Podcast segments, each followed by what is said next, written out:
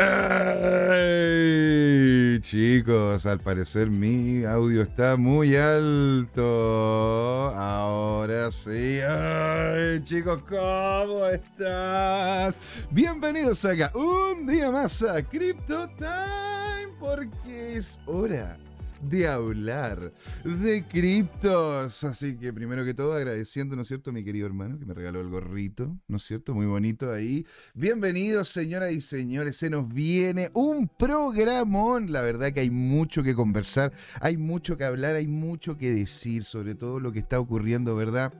¿Qué está pasando, ¿no es cierto?, con la teleserie de Seki Cardano. Vamos a, ¿no es cierto?, hacer como un recap, vas las últimas noticias que han ido apareciendo en el último tiempo y la verdad que son muy, muy, muy interesantes también, ¿verdad? ¿Qué es lo que está ocurriendo con Cardano? Cardano es una máquina en definitiva de estar constantemente haciendo promesas y la verdad que no ha podido entregar resultados este último tiempo. Sí, hemos visto más de alguna ocasión y sobre todo viendo los en vivo del, del creador. ¿verdad? De ADA como tal, está viendo, ¿no es cierto?, el crecimiento y cómo, cómo institucionalmente se están vinculando, ¿verdad? La institución a lo que es el, la estructura esta tal, verdad? ¿Quién está con nosotros ya en el chat y con todos? Está con nosotros Harvested Soul, señor, que siempre coloca un bonito así, ¿no es cierto? Dándole el saludo oficial, lo dice. Hola José, ¿ya, ya, ya te matriculaste al Bitcoin Pizza Day? Sí, señor. De hecho, es muy posible que nos estemos dando una vueltecita por allá, conociendo, contactando con la gente, hablando, ¿no es cierto?, con los amigos de eh, los grupos cripto. Sí, compré, me dice él, Early Bird para comer pizza hasta morir. Excelente, señor. Qué alegría. De hecho, la vez pasada, el día del Bitcoin Pizza Day fue un excelente día. Lo pasamos bien, conocimos a gente, pasamos, ¿no es cierto?, tiempo con la comunidad y lo logramos conocer muchos de ustedes, ¿no es cierto? Conocimos a Tomicro, conocimos ahí al mismo Harvest Son, nuestro CZ chileno. Sí, lo tienen que ir a conocer, ¿verdad? Si es que ustedes están por ahí por, en, Chile, el 20, está justamente el 20 de mayo, tenemos lo que es la comida, el Bitcoin Pizza Day. Don Yerko también está con nosotros. Don Yerko, alegría tenerlo por acá, tanto para Harvest Sol como para Don Yerko. Un abrazo descentralizado digital y dice, me fascina Ripple. Y parece que está bastante bien Ripple, te diré. ¿eh? Está bastante, bastante bien en el sentido de que hemos visto cómo estos personajes, ¿verdad? Como estos eh, implicados dentro del mundo financiero y global han ido conversando con Ripple y han ido sacando cosas muy, muy interesantes. Don Jerko nos sigue diciendo Cardano, la alegría ya viene, esa es la cosa. Eso es lo que queremos revisar el día de hoy, don Yerko. A ver si es que realmente la alegría ya viene, la alegría ya llegó. ¿A dónde estamos? ¿Cuál es la idea detrás de estos proyectos, ¿no es cierto?, que tiene Cardano detrás. ¿Qué pasa con la estable nueva que está saliendo? Eso lo vamos a conversar, ¿verdad? En detalles, señoras y señores. También darle la bienvenida y darle las gracias, ¿verdad? A nuestro nuevo suscriptor, ¿verdad? De YouTube, Rodrigo Moreno, que está en conjunto con Javier Garrido, Nieve Avalancha y muchos otros que están justamente ingresando, están haciéndose parte de estos más de medio millar de loquillos que estamos vinculados, ¿verdad? Al mundo cripto y descentralizado. A ver, vamos a checar un poquitito aquí para alcanzar a ver el chat, buenísimo. Me fascina Ripley, dice Don Harvested Soul. Señores, muchas gracias por estar ahí dentro de lo que es Twitch que está, la verdad, on fire. Le demos, le demos la gracia, ¿no es cierto? A Archemist, a Kim TW, a Charlie B121, a Girón 1221 y a BTC Chris, entre otros, ¿verdad? También está con nosotros fuera Dot, Felipe Andrés Simú, Don Padre y muchos otros más, ¿verdad? En en Twitch, haciendo grande y siendo parte de esta comunidad. Los queremos escuchar, chicos. Estamos atentos, ¿verdad? Al chat y por eso los tenemos en la parte derecha de lo que es el streaming. Ustedes son lo más importante. Queremos saber lo que están opinando. Entonces, vamos a, vamos a hacer el resumencito. Vamos a hablar de Cardano, vamos a hablar de Ripple, vamos a hablar de lo que está ocurriendo en este momento en el mercado. ¿Qué está pasando con el dólar? Y también una pregunta muy interesante que nos hicieron, ¿verdad? En el chat oficial de Telegram de CryptoTime, que es justamente CryptoTime-medios, lo cual nos hace la pregunta, saliendo del tema de cripto, nos decía si es que es un buen momento para invertir en una vivienda. Sería interesante, ¿no es cierto?, la conversa entre es realmente interesante invertir, vivienda, criptos cuáles son las limitantes, qué es lo que realmente se necesita para poder invertir en cripto y para poder invertir en propiedades. Eso y mucho más lo vamos a justamente conversar con todos ustedes aquí en el programa de las criptos, lunes, miércoles y viernes, martes con don Juan en el Oráculo Cripto y los días domingo con Luis Armando González. Vamos las promos, hagamos la intro y nos devolvemos de lleno a conversar. Estos señores es Time porque es hora de hablar de criptos. Ahí nos vemos.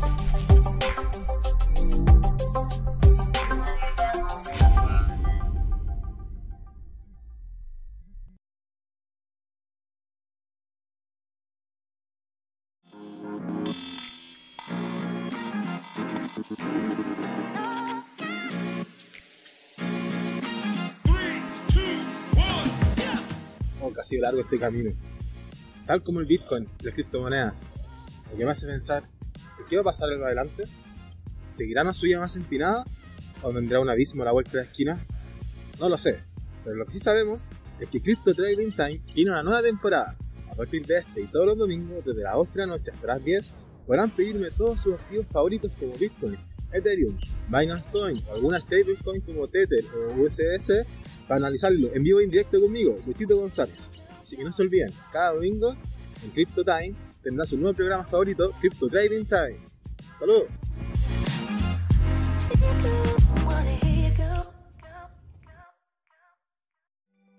Hey, chicos, ¿cómo están? Bienvenidos acá, la primera patita de Crypto Time.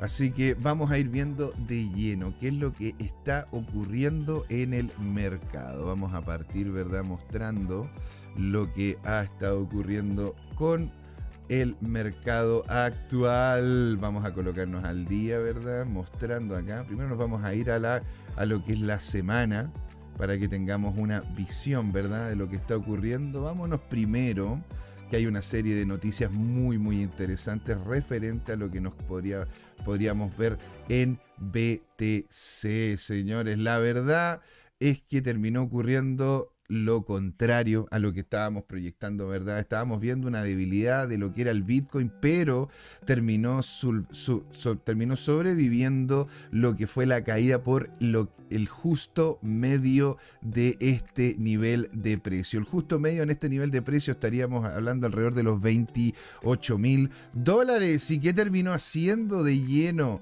el BTC? Bueno, rebotó olímpicamente, ¿verdad? Hacia arriba, rompiendo con cuerpo, ¿no es cierto? Lo que es en la parte media del nivel de precio, llegando a la zona superior, donde estuvo cerca de cuatro días o tres días y con un reversal que no logró hacer el rompimiento de los 20.000, por lo que tenemos un segundo rebote. Ahora, este segundo rebote, lo cual, ¿por qué se hace interesante?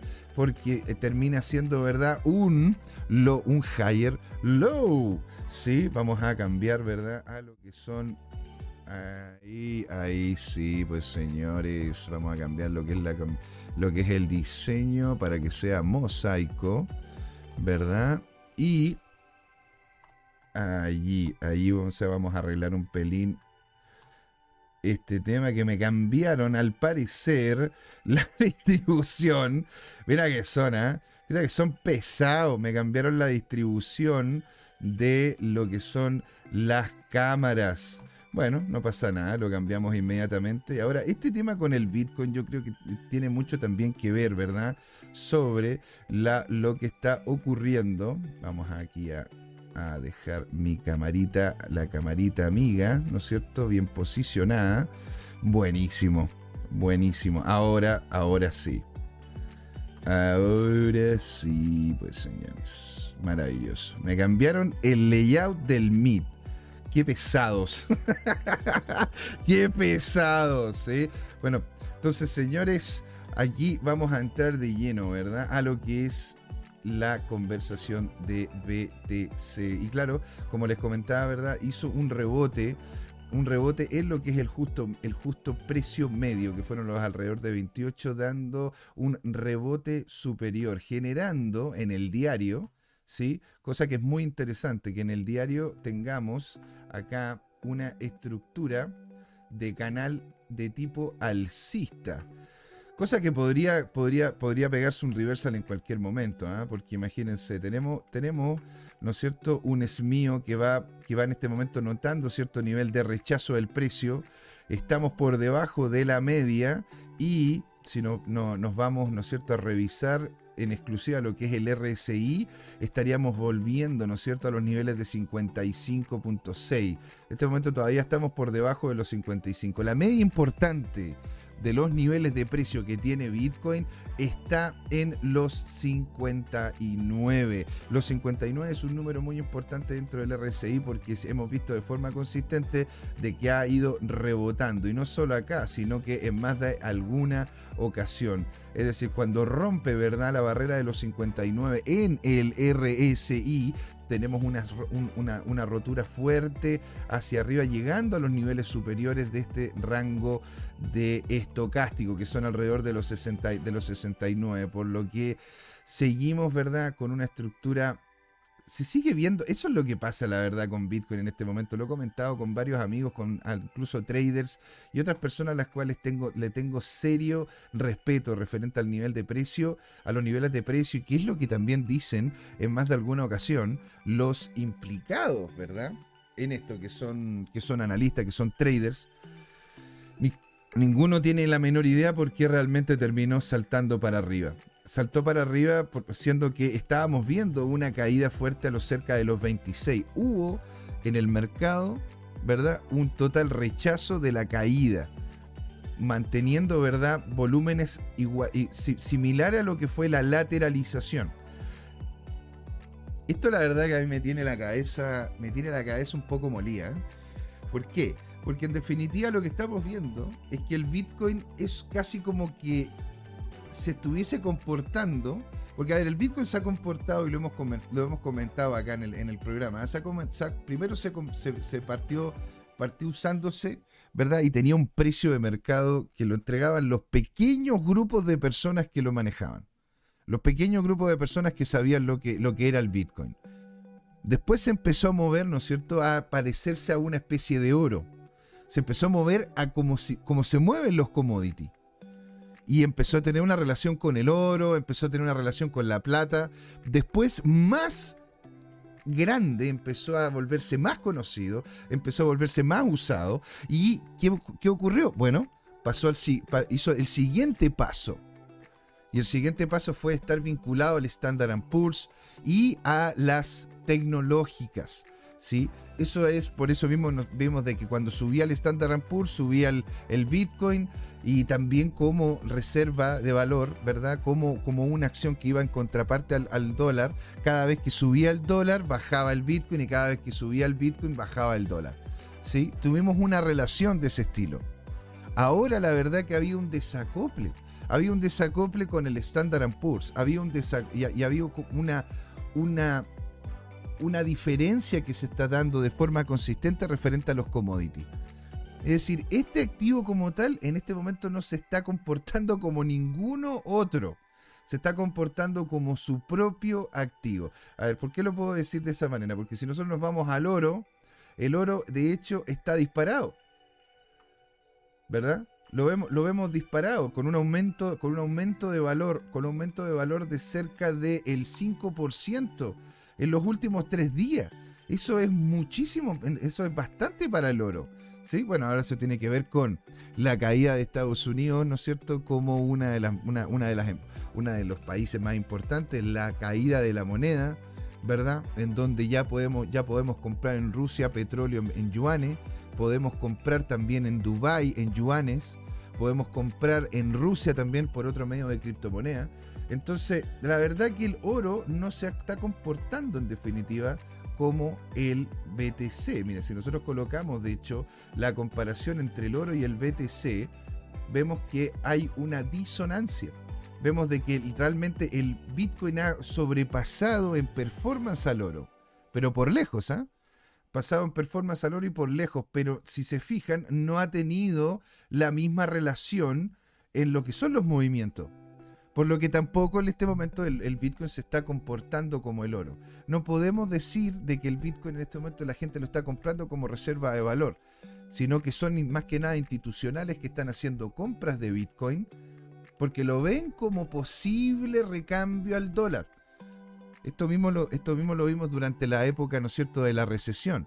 Lo vimos en la época de cuando Nixon soltó el patrón oro. Cuando Nixon soltó el patrón oro, los institucionales hicieron subir el precio del oro, ¿verdad? Casi de forma, de forma completamente artificial, empujando la, la, retórica de que posiblemente el dólar se iba a caer. El dólar al final no se cayó, porque claro, era la moneda dominante y no habían otras naciones, sobre todo en ese entonces, durante, durante la Guerra Fría, que realmente le pudiesen hacer el peso a Estados Unidos. Rusia iba segundo, pero iba muy por detrás. Por lo que Estados Unidos tenía la capacidad de poder hacer esto. ¿Sí?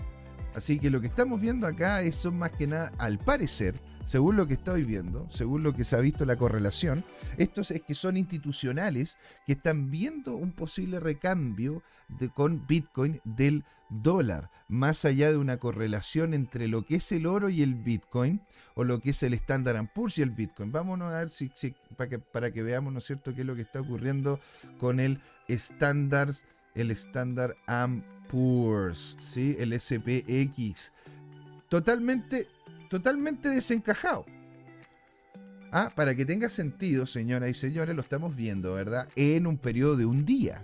No lo estamos viendo, ¿no es cierto?, en periodo, en periodo semanal y en más pequeños, que posiblemente podríamos encontrar cierto nivel de, de, de simetría. Ponte, aquí tenemos, acá, acá tendríamos, ¿no es cierto?, una especie de simetría que se alcanza a ver, ¿verdad?, en el movimiento que hubo en el año pasado, porque claro, el año pasado nosotros tuvimos una correlación con el Standard Poor's y el Bitcoin, cosa diferente que está ocurriendo, ¿no es cierto?, ya entrando este año. Este año con la caída del dólar, ¿verdad?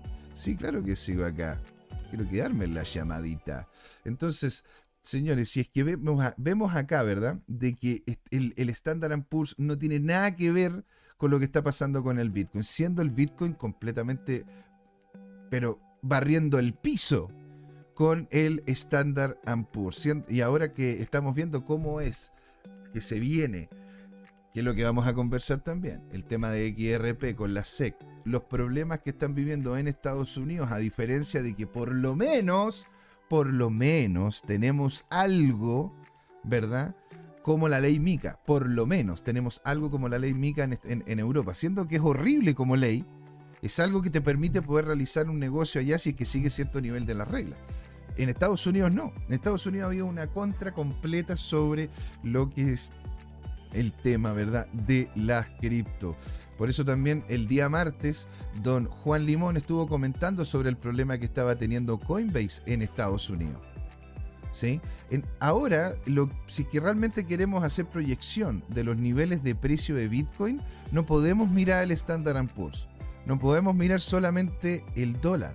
Tenemos que ver también los fundamentales. ¿Qué son los fundamentales? Son noticias, eh, elementos que son necesarios para poder hacer nuestras proyecciones y también información referente a las empresas. ¿sí? Ahora, si es que hablamos del mercado, ¿verdad? Esto es algo que realmente, realmente nos, podría, podría, ¿cómo se llama?, complicar la situación del dólar y podría posicionar de buena manera a el Bitcoin. ¿Sí? Vamos aquí a mostrar esta noticia, la vamos a traducir para que podamos todos seguirla al mismo tiempo. ¿Verdad? La vamos a traducir y les voy a pegar la marcadita correspondiente que tenía yo de esto, ¿sí? Vamos entonces aquí a ver, comenta, a ver acá en News. Buenísimo, vamos a colocarlo para que se pueda ver la completitud de la noticia, ¿sí? Y esta noticia habla, esta noticia habla sobre lo que está pasando con el dólar, que hay un impulso importante fuerte sobre el, el, dejar el dólar. La gente, la gente y los mercados están dejando al dólar, ¿no es cierto?, solo jugando en los mercados que todavía, entre comillas, le están creyendo al proyecto de Biden. Biden en sí está perdiendo mucho espacio, está perdiendo una cantidad importante también de, de, aliados. Sí, a ver, aquí, excelente. Vamos a achicar un pelín más acá, vamos a agrandar aquí. Buenísimo. Buenísimo. Señores, entonces, el impulso mundial para deshacerse del dólar estadounidense ahora es imparable, nos comenta, ¿verdad?, el ministro de Relaciones Exteriores de Rusia, Sergei Lavrov. Porque, ojo, ¿ah? también Rusia está a puertas, está queriendo, está empujando de que ciertos, ciertos intercambios de, de dinero, ciertos movimientos de capital, al igual que lo que está pasando, ¿verdad? Em, eh, en otros lados, lo están abriendo a que se puedan hacer con compras de criptoactivos. ¿sí? Están abriéndose a más de algún proyecto que les permita a ellos poder obtener el capital, porque claro, si es que no pueden hacerlo a través del SWIFT que es americano, están bien, bien jodidos. Entonces dice, el reinado del dólar estadounidense como moneda principal del mundo está llegando a su fin y no hay nada que Estados Unidos pueda hacer al respecto, nos comenta, ¿verdad?, el ministro de Interior de Rusia, Sergei Lavrov. Después de dar un nuevo discurso ante el Consejo de Seguridad de la ONU, Lavrov dijo a los periodistas que un cambio de la moneda global se avecina como tren de carga en un movimiento que cambiará permanentemente el panorama financiero mundial. Según la agencia de noticias rusa TASS, ¿sí? Labro, que es la segunda después de RTV, RTV eh, se dice que el cambio sísmico del dólar tendrá consecuencias dramáticas e imprevistas. Los estadounidenses no los estadounidenses han iniciado un proceso de desdolarización, ya que hasta este proceso está siendo analizado particularmente por analistas políticos y economistas estadounidenses con profunda preocupación. El cambio de las liquidaciones de monedas nacionales sin pasar por el dólar, el euro y el yen, las monedas digitales, ya no se puede detener. Y el futuro es un sistema financiero de moneda internacional, incluido el Fondo Monetario Internacional, el FMI, el Banco Mundial, sigue siendo, sigue siendo ser visto, sigue para poder ser visto. Y es cierto, o sea, el hombre no tiene, no, tiene, no tiene, no tiene culpa y no tiene, no está equivocado para nada. De hecho, es muy posible que terminemos viendo, ¿verdad? Monedas, cripto de estados y monedas internacionales es decir, los estados a través de las, cripto, criptomonedas, ¿no es cierto? A través de los CBDCs, que lo hemos hablado en más de alguna ocasión en este canal, lo hemos hablado con Don Alonso, lo hemos hablado con Pato, con Don Jorge y con muchos otros más, ¿verdad? Van a terminar siendo los países pequeñas cárceles y las organizaciones mundiales como la, como la ONU, la FMI el, y otros más van a terminar siendo, ¿no es cierto?, los que manejen, los grupos como el BRIC y otros grupos de, de países van a ser los que manejen estas monedas internacionales. Por lo que van a haber dos niveles de monedas en las cuales nos vamos a poder mover nosotros. Las monedas nacionales y las internacionales no van a haber simplemente monedas nacionales las cuales nosotros podamos cambiar libre y soberanamente entre nosotros mismos. Es decir, yo no voy a poder eh, ir a comprar un dólar porque ya el dólar posiblemente ya no exista. Yo voy a tener que moverme con mi moneda local, con mi CBDC, en nivel local. Si es que quiero hacer cambios, voy a tener que utilizar los exchange internacionales que están vinculados a los estados y de manera internacional los países van a tener estas monedas que van a poder hacer intercambio, las cuales al parecer, al parecer, puede ser el Bitcoin una de ellas, ¿sí? Al parecer puede ser la moneda que están intentando implementar desde los BRIC, que está basada en commodities, que puede ser el oro, la plata, el cobre, el maíz, el cáñamo, una serie de otros commodities, ¿verdad? Que se están moviendo ahora. Y esas van a ser justamente las que uno va a terminar pudiendo mover. Por eso mismo XRP es tan importante e interesante. Porque si se llega a caer el, dólar, es muy, muy posible que se termine cayendo el SWIFT. ¿sí? Esta semana el yuan chino superó al dólar y se convirtió en la moneda más utilizada para transacciones transfronterizas de China. China sigue siendo uno sigue siendo la industria del mundo, ¿verdad? Don Yerko nos dice, estamos viviendo en la distopía, necesitamos al héroe, Cyberpunk.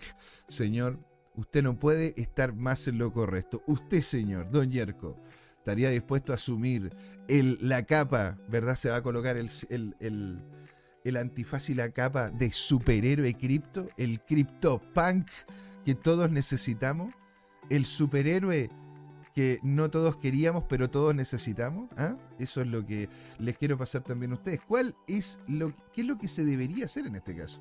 Los bancos chinos también informan en un aumento importante de negocios transfronterizos cuales utilizan el yuan, citando el auge del comercio en Rusia y fortaleciendo los lazos con Medio Oriente.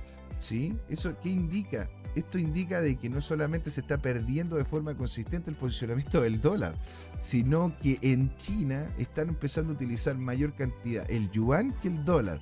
Y suena raro, pero, pero, pero claro, si tomamos en cuenta de que es, una, es un país que se centró durante casi una década a convertirse en la industria, en los productores del mundo, tiene sentido porque ellos exportaban y compraban en dólares. De hecho, los, tres países que más dólares tienen en el mundo es, primero, claramente, Estados Unidos, segundo, China y tercero, Rusia. El resto que viene después tiene unas cantidades que son minúsculas. Porque claro, estamos hablando de Rusia, uno de los productores más importantes de commodities como el gas, el petróleo y otros, y otros commodities que son mineros, ¿verdad? Y tienes a China, que es uno de los productores de bienes con valor agregado más importantes del mundo.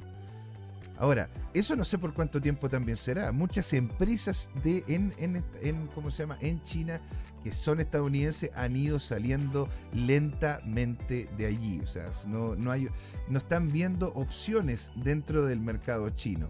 ¿sí? Ahora, centrándonos en lo que es Estados Unidos, con lo que es el dólar, que es algo que nos termina afectando, porque en definitiva en este momento todavía un Bitcoin no es un Bitcoin. Para nosotros, para los cripto, para los criptofanáticos, para la gente que vamos metiéndonos en esta industria años, claro que lo es. Dicho eso, no muchas veces uno puede, ¿no es cierto?, tener, eh, tener una visión tan clara, ¿sí? Referente a lo que implica el dólar en el Bitcoin. Por eso, ¿no es cierto? Esto es lo que yo les quería mostrar. La Reserva Federal, ¿verdad? A ver, vamos a achicarle un pelín para que se alcance a ver de mejor manera. A ver, vamos a achicarlo acá y vamos a ampliarlo por aquí. Excelente. La Reserva Federal va a aumentar los ratios de interés. Esto, señores, nos va a afectar fuertemente a todos los del mundo cripto. ¿Por qué? Porque Estados Unidos es uno de los mercados más importantes y más grandes en lo que son compras de cripto. Si se aumentan las tasas de interés en Estados Unidos, posiblemente lo terminen haciendo igual otros países o incluso bloques económicos, como Europa, como Asia como incluso Latinoamérica. Al aumentar las tasas de interés, porque claro, estás teniendo una, inflación galopante, estás teniendo, ¿verdad?, un aumento del costo de vida gigantesco, bueno, lo que tenemos que hacer, después de haber colocado una cantidad ridícula de dinero en el mercado, es tratar de sacarlo. ¿Cómo lo podemos sacar? Aumentando las tasas de interés, incentivando a la gente de que, eh, de que tome su capital, que tome ese dinero que posiblemente ¿ah? lo podría haber puesto en criptomonedas, en criptoactivos, para posicionarlo a una tasa menor, pero con todas las seguridades que te entrega la regulación, entre comillas, en los bancos. Esto lo que va a hacer es que va a haber, entre comillas, una menor cantidad de dólares circulando, haciendo de que las cosas, ¿verdad?, sean, sea más complejo hacer compras de productos como el Bitcoin, como el Ethereum. Porque claro, tú estarías pensando mejor, ¿no es cierto? Y bueno, para eso prefiero ahorrar, me voy para atrás, ahorro en la moneda en la cual me permite a mí en Estados Unidos pagar la luz, el agua, el gas y todo lo que yo requiero. Y me permite a mí, ¿no es cierto?, tener tranquilidad sobre mis necesidades básicas. Entonces aquí la Reserva Federal, que la verdad que estaba bien complejo, ¿eh? porque el hombre tenía dos opciones. O imprimía más dinero, ¿sí? O simplemente subía las tasas. Lo que ocurre es que si imprimen más dinero aumentan la inflación. si, aumenta la, si, aumenta la cantidad de dinero, puede ser de que facilites el quehacer a ciertas empresas en poder pagar deudas porque requieren menos dinero, requieren, menos valor que entregar por una mayor cantidad de dinero, cosa que pueden pagar las deudas, pero te terminas fumando, te termináis echando a, a perder toda la economía en la cual la gente normal vive común y silvestre. Porque, al fin, porque, porque los huevos te van a terminar costando 20% más, 30% más. La comida te va a costar un 40% más. La leche un 50% más. Suma y sigue. Suma y sigue. Con el aumento, ¿no es cierto?, de la masa monetaria. Entonces, ¿qué pasa? Subamos las tasas. Porque de esa manera también evitamos la, que siga la corrida bancaria. Cosa que muchas cosas, mucho de esto no sale en la televisión. Pero ojo, First Republic Bank se cayó y eso, y, eso, y eso terminó afectando una serie de otros bancos, cosa que no salió en la televisión. Por eso también la gente se está moviendo de los bancos regionales, de los bancos pequeños a los grandes bancos, porque son los únicos bancos los cuales tienen las capacidades de primero hacer frente a los problemas monetarios y segundo tienen la relación cercana con la SEC para poder ser salvados en caso de que llegase a haber un problema, perdón, no la SEC, la, la Reserva Federal, la Fed, para poder ser salvados en caso de que llegase a haber una corrida bancaria. Señores, estamos viendo posiblemente una argentinización de Estados Unidos, si es que continúan por este camino, si es que Biden no, no, hace, no hace los cambios que tiene que hacer, y si realmente la gente lo termina eligiendo para un segundo periodo. Estamos viviendo la argentinización de lo que es Estados Unidos. Estamos viviendo la, la, venezolización o lo, del socialismo del siglo XXI en Argentina, en Chile y en otros países. De hecho, si es que nos vamos, ¿no cierto?, al mercado local, podemos ver cómo es que la nacionalización del litio ha terminado afectando en gran medida, en gran medida, lo que es la cotización del, dólar, lo que es la cotización del, del peso chileno a nivel mundial. Entonces, señores, vamos a ver qué es lo que pasa con la el aumento de las tasas de la Reserva Federal. ¿No es cierto? La Reserva Federal eleva las tasas de fondos federales a más del 5% por primera vez desde 2007. ¿Se acuerdan lo que ocurrió en 2008, no? Algo que fue, algo que fue como una crisis de, como la crisis subprime. ¿Le suena? Entonces, Ahí es, donde, ahí donde tenemos que hincar el diente. Cali Cox de Itoro señaló que el Bitcoin ha liderado los mercados de valores, 7 en los últimos 10 días de la Fed. Vamos a colocar, ¿no es cierto? Yo lo tenía aquí marcadito. Buenísimo. La Reserva Federal anunció el miércoles que una subiría 25 puntos básicos. Eso es mucho. Eso es un huevo. ¿Sí? Don Yerko nos dice: eh, How many cups do you have? Che. How many cups do you have? Che, exactamente. ¿Cuántas copas tenés? ¿Y cómo afecta esto a Boca? no para empezar a decir lo, americano. Che, ¿cómo afecta esto a Boca? ¿Sí? El aumento de 25 puntos base que se esperaba en gran medida, aunque se produce después de una serie de colapsos bancarios, y ojo, ¿ah? tuvieron que venir esos colapsos bancarios para que la Fed realmente se colocase la, en la idea tuvieron que venir colapsos bancarios para que se colocase la idea de hacer aumento de tasas. Y esto fue porque la gran parte de estos bancos tenían, eh, tenían productos, ¿me entienden? Tenían, tenían compras de productos estatales, los cuales se devaluaron a tal, de tal manera que ellos no pudieron hacer frente a sus responsabilidades inmediatas. Como se supo eso, se corrió la voz y todos fueron a sacar su plata. Eso es lo que le pasó al, Silicon Valley Bank. Vieron cuáles eran las relaciones entre el Silicon Valley Bank y el resto de los bancos. El First Republic Bank se terminó cayendo. Antes de eso, el, el Silvergate y otros más y se van a seguir cayendo. Tuvieron que caerse los bancos, señoras y señores, para que literal la, la Fed tuviese en mente ahora, después de más de, más de un año, no, perdón, unos meses, unos cuatro meses, cinco meses desde, desde que empezó a caerse el tema de los bancos, ahora recién están subiendo las tasas de interés. Así de compleja está la situación en Estados Unidos.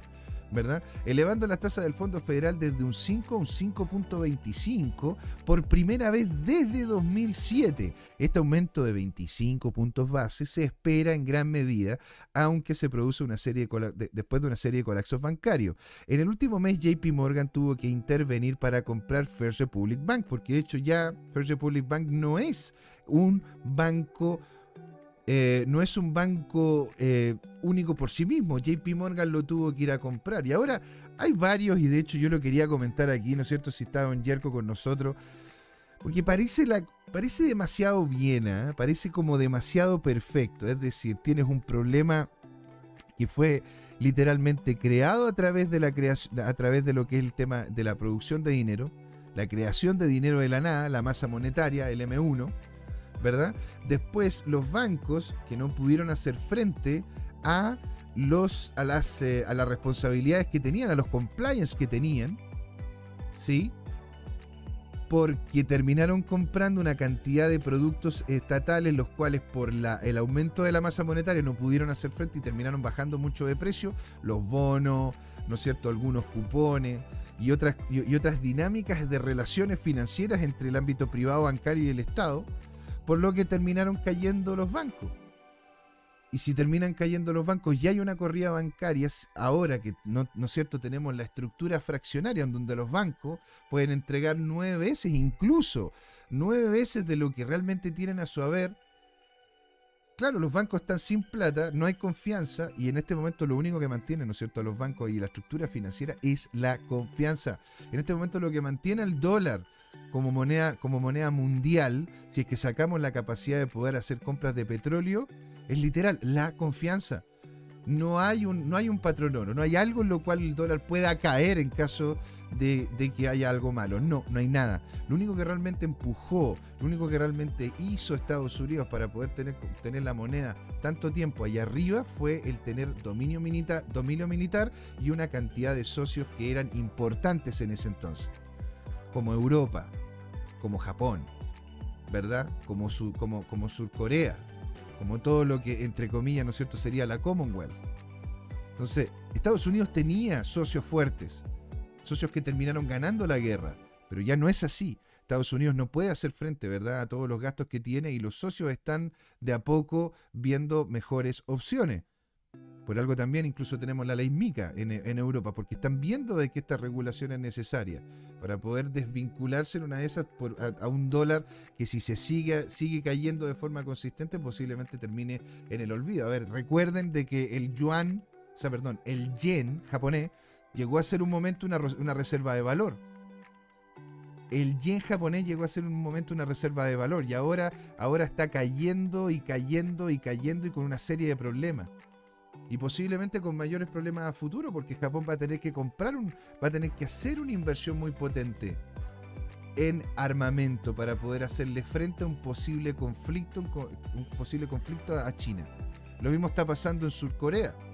De hecho, es muy posible de que los japoneses le terminen comprando tecnología militar a Surcorea para evitar el gasto el gasto millonario que tendría que hacer para poderle comprar a Estados Unidos o a Europa.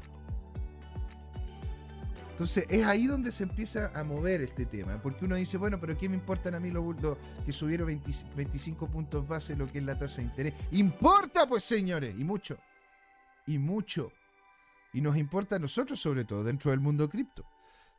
Entonces, la compra eh, del, del, First Republic, después de que los reguladores se apoderaran de, del Silicon Valley, de él, el Silicon Valley Bank fue confiscado abruptamente por los reguladores después de que los comentarios del CEO provocaran una corrida bancaria. Signature Bank siguió los ejemplos del Silicon Valley Bank después y Silvergate, que tenía mucha, eh, mucha exposición criptográfica, se liquidó voluntariamente en marzo.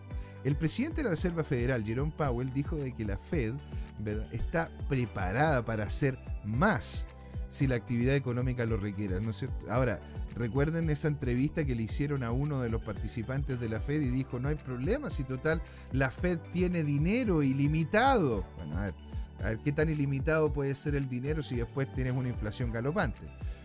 Don Yerko no dice, ventana de Overton en finanzas, CBDC es la meta. el Foro Económico Mundial coordina el plan. Al parecer, señor, es que tiene, es que, a ver, don Yerko, a mí me suena demasiado perfecto esta cuestión. Es como demasiada, es como la tormenta perfecta. Es decir, es un grupo corporativista que se junta, ¿no es cierto?, en el Fondo Monetario, en, el, en, el, en, el, Foro Económico Mundial, el cual termina, ¿no es cierto?, dedicando el tiempo a, estructurar una caída, ¿no es cierto?, por medio, de, por medio del bicho, una un, un, aumento, inflación, en la inflación hace que las monedas no tengan ningún sentido, y por ende las monedas al no tener ningún sentido, bueno, se va a tener que posicionar alguna moneda que pueda tener sentido. Y ahí viene, o sea, todo involucraría también el tema del gran reset. Sé que suena súper conspiranoico, pero que, las, que la SEC y la Fed digan de que los únicos, los únicos bancos que realmente van a terminar siendo salvados son justamente los grandes bancos, eso huele mal. Y por eso mismo la gran cantidad de personas están yendo a esos bancos, cosa que están dejando a los bancos pequeños, a los bancos regionales, muy mal posicionados y los están dejando solos más encima porque no van a ir a salvarlos. Por ende, posiblemente terminen cayendo esos bancos también. Existe una corrida bancaria y la única opción que tengamos, ¿verdad, un Yerko? Sea la CBDC. Y vamos a tener países los cuales van a ser pequeñas cárceles con, con, con, monedas, con monedas que vamos a tener, ¿no es cierto?, dentro de la, de la, blockchain del Estado y grandes países haciendo, haciendo como que fuesen otro nivel, como que fuesen, ¿verdad?, una monarquía.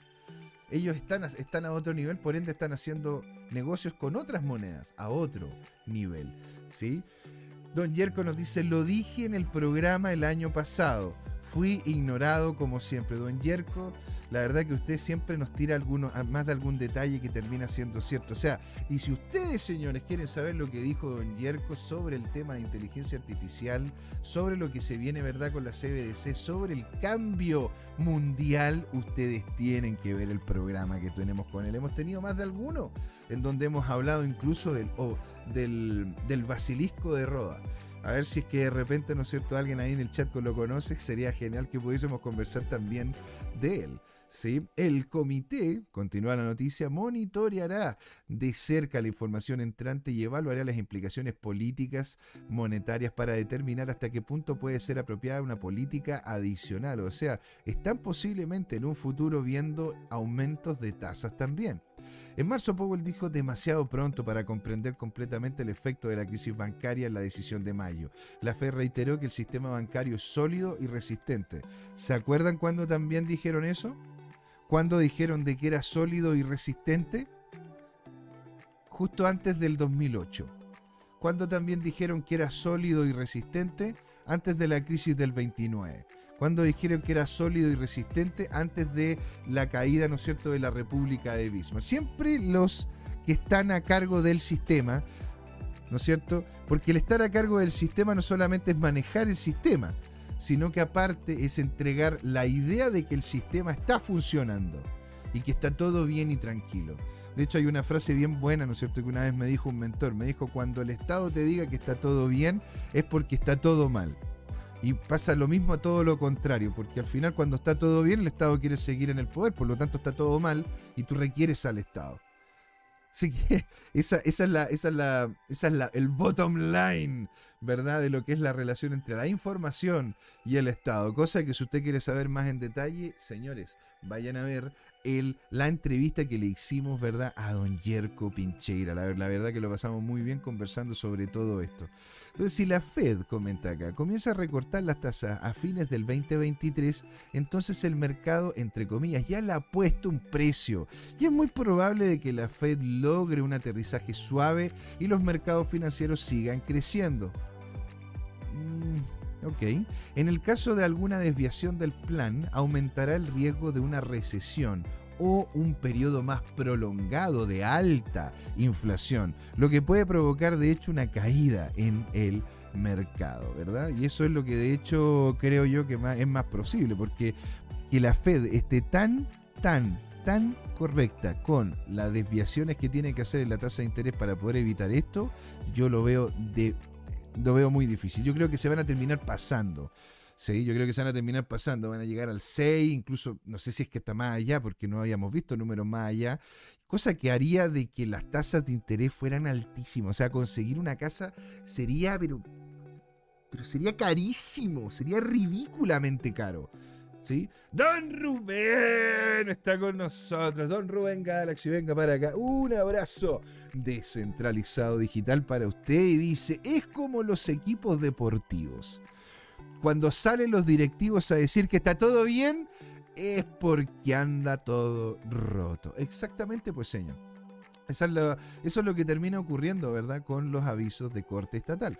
Los avisos de corte estatal, cuando te dicen que está todo bien, uno tiene que tener cuidado. Y cuando te dicen que está todo mal, uno tiene que tener cuidado. Y también cuando hay silencio. O sea, una vez, como se también otro mentor me dijo de que los estados son como los niños. ¿Te has fijado que cuando uno, no sé si alguno de ustedes es padre o, es, madre o qué sé yo, ¿verdad? Cuando, uno, cuando uno está tranquilo y de repente no escucha al niño chico, que al niño chico uno dice, pero a ver, ¿qué está haciendo este weón? ¿Qué está haciendo? A ver, ¿qué está haciendo? Y te vas a verlo, ¿verdad? Ahora, cuando te dice el niño, no, no, no, si está todo bien, mamá, está todo bien, papá, ah, ¿qué, qué hiciste? ¿Sí? O no, no te preocupes si está todo bien, ¿qué hiciste? Ahí es la cosa. Uno tiene que tratar al Estado igual como si fuese un niño con los cuidados que uno tiene que tener con un niño. Y cambiar a los políticos al igual que los pañales. En la misma regularidad y por los mismos motivos. eso, también me lo comentaba mi papá en algún momento. Entonces dice, en marzo Powell también reiteró que, que creía que existiría la, existía la posibilidad de un atalizaje suave, un término que ha estado usando la Fed desde el comienzo del siglo el aumento de tasas para indicar la, posibilidad de reducir la inflación si era una crisis económica o una recesión. Si bien la inflación ha mostrado signos de desaceleración sigue siendo persistentemente alta. La inflación anual del índice de precios del consumidor encontró que los precios aumentaron entre un 5% durante los 12 meses determinados en mayo, lo que representa una ligera disminución de un 6% informado en febrero. Ahora, eh, el tema, ¿no es cierto?, de cuál es la inflación, aquí no te dicen cuál es la inflación. estamos hablando de inflación de qué? ¿De alimentos? Estamos hablando de la inflación en general estamos hablando de la inflación, la inflación, eh, la, inflación eh, que, es subterránea, esa inflación que no se alcanza a ver, está todo tomado. Porque si estamos hablando de que la Fed tiene en este momento intereses del 5%, significa que la inflación debería estar por encima, ¿verdad? Del 7, el 8, incluso más, en más de algún producto. ¿Sí? Y eso nos podría afectar fuertemente, señores. La gente no, no estaría con interesada, ¿no es cierto?, en poder comprar Bitcoin, porque si es que compran Bitcoin, la gente preferiría ir a salir a comer o, comprarse para comer que de hecho comprar Bitcoin. Estamos muy atentos a los riesgos que plantea la alta inflación. Y ahora respondiendo ¿ah? en relación a esto, a lo que me comentaron en el chat que tenemos, ¿verdad? En Telegram, ¿verdad? Don David Gallardo que nos decía si es un buen momento para comprar vivienda o creen que seguirán bajando. Yo creo, don, eh, yo creo en definitiva, don, don David, y esto, al igual que todo lo que comentamos acá, ¿verdad? No es ningún tipo de asesoría financiera, sino una opinión informada, ¿verdad? Es que es muy posible de que las viviendas sigan bajando de precio, pero la tasa de interés para poderlas comprar va a ir en aumento. ¿Sí? ¿Qué significa? ¿Por qué, ¿Por qué las cosas bajan de precio? Porque hay menos cantidad de personas interesadas en comprarlas. Entonces, si tú tienes, es lo mismo que ocurre, ¿no es cierto?, con la deflación en Japón. En Japón tú tienes una deflación que de forma consistente ha ido haciendo que los precios bajen. ¿Verdad? Pero eso es porque no hay personas interesadas en comprar. Porque hay una tasa de interés, hay una tasa de, de, de, inflación tan alta en Japón que la verdad que no vale la pena de repente invertir en cosas que no, no tengan más sentido que lo necesario realmente. Por eso las cosas tienden a bajar de precio. Entonces la vivienda, don David, está, va, va, a seguir bajando de precio porque va a haber menos gente interesada en comprar. ¿Y por qué va a haber menos gente interesada en comprar. Porque las tasas de interés van a ser altísimas. Es por eso que en estos momentos, donde tenemos tasas de interés altas, la gente no está con capacidades de comprar, tenemos verdad acciones a precio huevo, es donde se, de hecho, hay que hacer las compras, pero con dinero propio. Si está por ahí en el chat, don David, feliz de poderle, ¿no es cierto?, poderlo comentar con usted. Ahora, tema es el hacerlo con dinero propio o tener nosotros nuestro propio banco, es decir, podernos pedir a nosotros prestado con una tasa de interés muy baja para hacer inversiones a mediano o largo plazo. Este es el mejor momento, creo yo, si es que tienes tú liquidez, no a ir a pedirle al banco un crédito, porque muchos de los que de hecho terminaron pidiendo ¿verdad? El, un crédito hipotecario después de hacer el retiro acá en Chile, ahora están complicadísimos con una tasa de, con las tasas de inflación porque el, IPC, el IPC se los está comiendo. La UF se los está comiendo. Así que si usted me pregunta, señor, si es buen momento para comprar viviendas, si usted tiene el capital para poder hacer compra directa de, de estas viviendas o de estos terrenos, sí.